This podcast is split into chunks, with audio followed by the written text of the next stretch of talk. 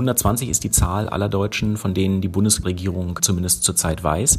Das verändert sich immer noch so ein kleines bisschen, weil es ja noch so Widerstandsnester des IS gibt, die äh, immer wieder noch kleine Scharmützel und Kämpfe sich liefern und äh, dann auch zu weiteren Festnahmen führen. Ähm, das heißt, es kann durchaus sein, dass das noch 130 oder 140 auch werden. Aber das ist in etwa die Zahl, mit der wir im Moment rechnen. Und darunter sind auch Frauen und Kinder. Also es sind nicht nur Kämpfer, sondern es sind teilweise auch die Familienangehörigen. Und schon alleine deshalb, weil deren Situation natürlich auch unhaltbar ist, ist das etwas, was so auf Dauer nicht funktionieren kann. Hinter der Geschichte. Der wöchentliche Podcast für Freunde der Zeit. Aleppo, Raqqa, Idlib, äh, die Schauplätze des syrischen Bürgerkriegs sind weit weg. Dachte ich zumindest. Dann las ich heute Morgen beim Frühstück in meiner Lokalzeitung und fand dort in einer Randspalte eine kleine Meldung von der DPA. Überschrift Junger Syrer kämpfte in Terrormiliz, Gedankenstrich fast drei Jahre Jugendstrafe. Die Meldung berichtet von einem heute 25-Jährigen, der sich vor fünf Jahren in Syrien einer islamistischen Gruppe angeschlossen hat, der nach einem oder anderthalb Jahren floh über die Türkei nach Deutschland und dessen Fall jetzt hier vor dem Oberlandesgericht in Hamburg gelandet ist. Das Gericht musste entscheiden, wie geht man um mit einem, einem jungen Mann, der sich einer Gruppe angeschlossen hat, die an einem Bürgerkrieg beteiligt ist und die hierzulande als Terrororganisation eingestuft wird. Das Gericht verurteilte den Mann zu zwei Jahren und neun Monaten Jugendhaft manchmal sind die Kriegsschauplätze eben doch näher als gedacht und betreffen uns hier ganz akut vor Ort. Und damit begrüße ich Sie zu der heutigen Folge des Podcasts Hinter der Geschichte. Mein Name ist Oskar Piekser, ich bin Chefredakteur von Zeit Campus, dem Studentenmagazin der Zeit. Und ich spreche heute mit Holger Stark, dem Leiter des Investigativressorts der Zeit, mit dem ich telefonisch verbunden bin. Hallo Holger. Hallo. Wie geht man mit Menschen um, die sich in Syrien islamistischen Gruppen angeschlossen haben? In der aktuellen Ausgabe der Zeit holen Sie und Ihr Team diese Frage aus der Randspalte und aus den kleinen vermischten Meldungen und widmen ihr eine ganze Seite im Politikressort. Es geht um Menschen, die sich dem sogenannten Islamischen Staat angeschlossen haben und die jetzt in einem Gefangenenlager der kurdischen Miliz festgehalten werden. 120 Deutsche, von denen schreiben sie dort. Sie erzählen von diesen 120 Deutschen, beziehungsweise konkret vor allem die Geschichte eines Ehepaars, das dort gefangen gehalten wird, eines Ehepaars aus Hildesheim. Was ist die Geschichte dieses Paares? Was hat es mit diesem Paar auf sich? Das ist ein Paar aus Norddeutschland. Er stammt aus Hildesheim, geboren hier, Sohn einer türkischen Einwandererfamilie. Sie aus Salzgitter, er 39 Jahre alt, sie 10 Jahre jünger, 29. Die beiden sind ganz klassisch in den Sog des radikalen Islam geraten und zwar über diese Figur von Abu Wallah, dem äh, Top-Rekruteur des IS, der im Moment in Celle auch vor Gericht steht. In dessen Umfeld ähm, war vor allem er, Oguts G., der 39-Jährige, aktiv, war in der Moschee, wurde dann zum Schriftführer des Vereines. Und irgendwann hat er, ist er den Verlockungen erlegen, dass äh, doch das wahre Leben das eigentliche Paradies in Syrien ist. Und im Herbst 2015 zusammen mit seiner dann nach islamischem Recht angetrauten Ehepaar Marcia, der 29-Jährigen, einfach abgehauen. Und die beiden sind dann also über die Landroute, über Bulgarien, Osteuropa und die Türkei nach Syrien gereist, haben sich da dem IS angeschlossen. Ähm, er wurde Scharfschütze. Sie hat am Anfang in einem Krankenhaus ausgeholfen, dann aber immerhin auch das Bauen von Sprengsätzen gelernt und irgendwann kam der IS und hat die beiden zur Seite genommen und gesagt, wir brauchen euch für eine Spezialmission. Und da ging es offensichtlich darum, einen Anschlag in Deutschland zu planen und vorzubereiten. Und das ist das, was dann ab 2016 die deutschen Ermittler wahnsinnig elektrisiert hat. Dieses Paar kommt aus Deutschland, es plante einen Anschlag in Deutschland. Man würde denken, dass es jetzt vor ein deutsches Gericht gehört, dass ihm da das Verfahren gemacht wird. Trotzdem sitzen sie in einem Gefangenenlager im Niemandsland der Diplomatie, wie sie schreiben, festgehalten von kurdischen Milizen, die nicht mit dem syrischen Präsidenten kooperieren, natürlich nicht, weil sie gegen den kämpfen, ähm, die aber auch nicht anerkannt sind. Sie schreiben, die Bundesregierung bestehe auf strikter Rechtsstaatlichkeit und korrektem Verfahren bei der Frage nach der Auslieferung dieser dieser beiden und der anderen 120 Deutschen. Warum ist das so? Naja, wir alle haben ja noch im Kopf die Bilder, die nach dem Fall von Afghanistan in Guantanamo entstanden. Gefangene mit Kapuzen über den Kopf in diesen äh, orangenen Jumpsuits mit Ketten, die von den Amerikanern da äh, vorgeführt werden. Und das ist nichts, was irgendjemand in der Bundesregierung bei den deutschen Sicherheitsbehörden ähm, so nochmal sehen will. Zumal es in diesem Fall um einen Bombenanschlag geht, der mutmaßlich irgendwo auf ein äh, Musikfestival in der Provinz hätte verübt werden sollen. Das ist richtig relevantes Staatsschutzrecht. Wir reden hier von fünf Jahren, vielleicht von zehn Jahren Haftstrafe.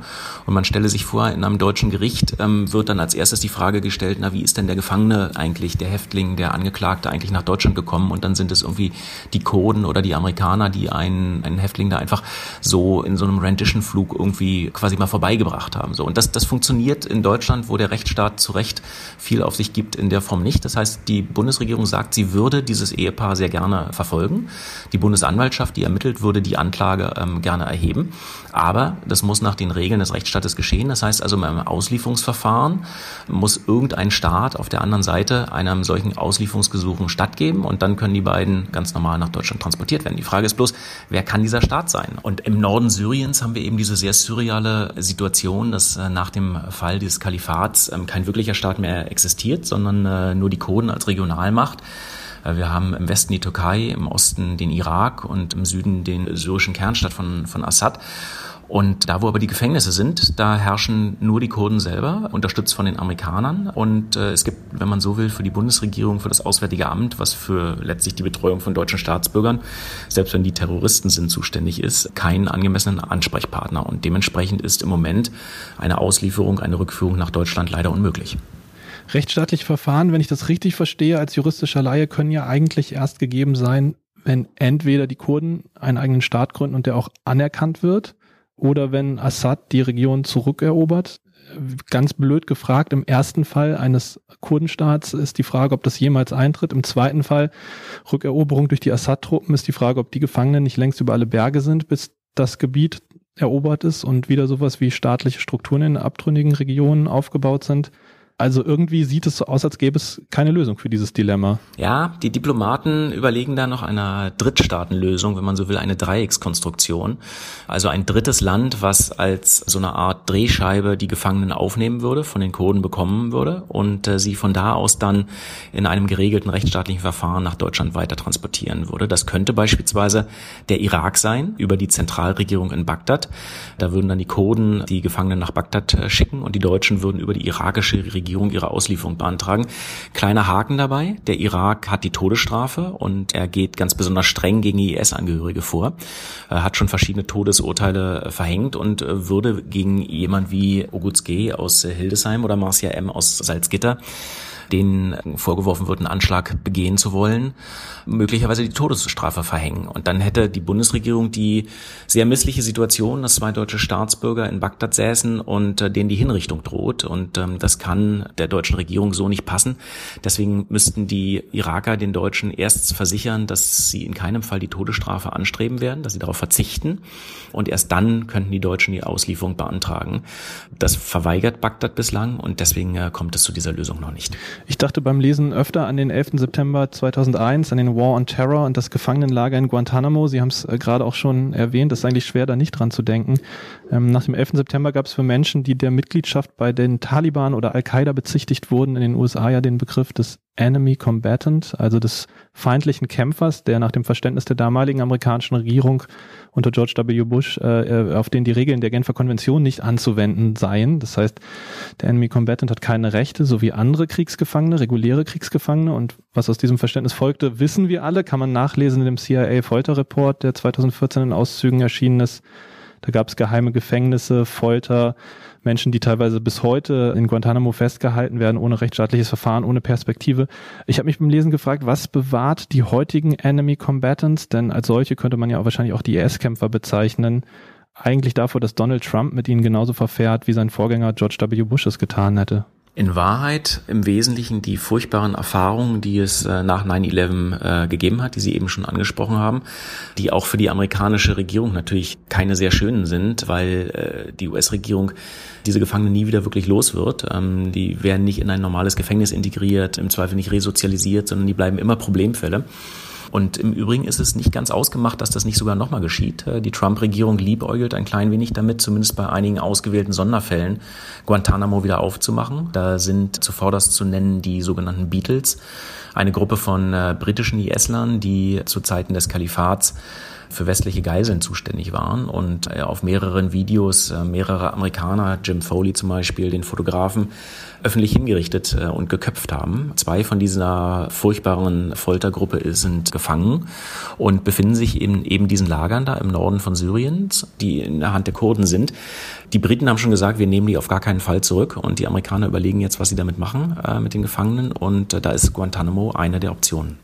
Ist das möglich zu sagen, man nimmt seine Staatsbürger nicht mehr zurück? Es gibt im englischen Recht die Option, die Staatsbürgerschaft zu entziehen. Und das haben die Briten in diesem Fall getan. Das heißt, offiziell sind diese beiden Beatles äh, sind staatenlos. Die Briten verweigern das und die Frage ist eben, die, was die Amerikaner machen, die das Strafverfolgungsinteresse haben, weil amerikanische Staatsbürger hingerichtet wurden. Und da wäre Guantanamo ähm, eine der Destinationen.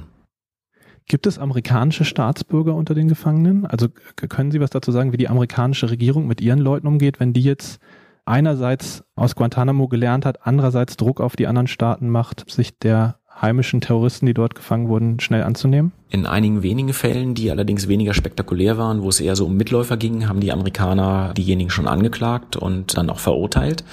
Äh, soweit ich weiß, sind in den jetzigen Lagern keine amerikanischen Staatsbürger selber ein, einsitzend. Äh, das heißt, hier reden wir im Wesentlichen von Deutschen, Franzosen, Belgiern, ein paar Briten, einigen Marokkanern, Tunesiern, ähm, aber nicht US-Bürgern. Sie schreiben von einem Lager und von 120 Deutschen, die dort einsitzen. Gibt es mehr als dieses eine Lager? Wissen Sie von mehr Deutschen oder sind, ist das die Gesamtsumme aller IS-Kämpfer, die von den Kurden festgenommen wurden? 120, das ist die Zahl, die die Bundesregierung im Moment angibt. Ähm, die Kurden unterhalten sechs bis sieben äh, solcher Lager, die ähm, ein bisschen auch aufgeteilt sind. Das eine Camp, in dem Marcia aus Salzgitter sitzt, ist ein reines Frauencamp. Ähm, andere Camps sind eher für die härteren Kämpfer gedacht. 120 ist die Zahl aller Deutschen, von denen die Bundesregierung zumindest zurzeit weiß. Das verändert sich immer noch so ein kleines bisschen, weil es ja noch so Widerstandsnester des IS gibt, die äh, immer wieder noch kleine Scharmützel und Kämpfe sich liefern und äh, dann auch zu weiteren Festnahmen führen. Ähm, das heißt, es kann durchaus sein, dass das noch 130 oder 140 auch werden. Aber das ist in etwa die Zahl, mit der wir im Moment rechnen.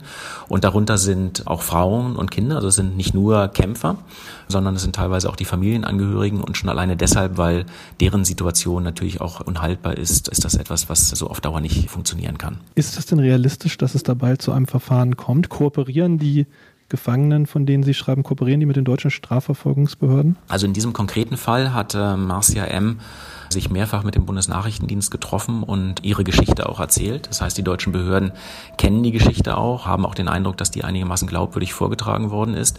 Es kooperieren nicht alle, aber die meisten sind schon desillusioniert und wissen auch, dass sie keinen Ausweg haben. Ähm, in diesem konkreten Fall haben sowohl Marcia als auch ihr Ehemann beide von sich aus angegeben, dass sie sich der deutschen Justiz stellen wollen und glücklich wären, nach Deutschland zurückkommen zu können. Und halten Sie das für plausibel, dass das bald passieren wird? Also ich halte erstmal ähm, plausibel, dass die beiden sich wirklich zurück nach Deutschland wünschen. Das ist kein Zuckerschlecken da beim IS gewesen. Da sind sehr viele auch mit äh, Flausen im Kopf und mit, mit Illusionen gekommen und haben vom Paradies geträumt. Äh, Im konkreten Fall musste Oguts G äh, dann an die Front als Scharfschütze, äh, ist selber verwundet worden, hat eine Kugel ins Bein gekriegt, hat Verbrennungen gehabt an der Haut, die er erlitten hat bei einem Flugangriff. Das hat ihm hart zugesetzt. Marcia ist durch Splitter bei einem Luftangriff verletzt worden, die sie in den Rücken getroffen haben. Also die beiden haben schon auch einen gewissen Preis gezahlt und sind einigermaßen glaubwürdig äh, von der Ideologie des IS abgekehrt. Das heißt noch lange nicht, dass dieses Verfahren alsbald beginnen kann. Solange eben diese diplomatische Lösung aussteht, gibt es keinen ernsthaften Weg, diese Rückführung zu organisieren. Ich glaube aber, dass der diplomatische Druck so steigen wird, dass ähm, es einen Umweg über Bagdad oder einen anderen Drittstaat in absehbarer Zeit irgendwann wird äh, geben müssen eine kuriose Situation, eine bittere Ironie irgendwie, die Menschen, die aus dem Westen aufgebrochen sind nach Syrien, um dort gegen den Westen zu kämpfen, als Mitglieder des IS und auch als Terroristen hierher, hierher zurückkommen wollten, die sitzen jetzt festgehalten von Kurden, die sie unbedingt loswerden wollen. Die deutsche Regierung will ihnen das Verfahren machen, aber irgendwie klappt es nicht, sie zurückzuholen. Wenn Sie das in Ruhe nachlesen wollen, liebe Hörerinnen und Hörer, dann tun Sie das bitte unbedingt.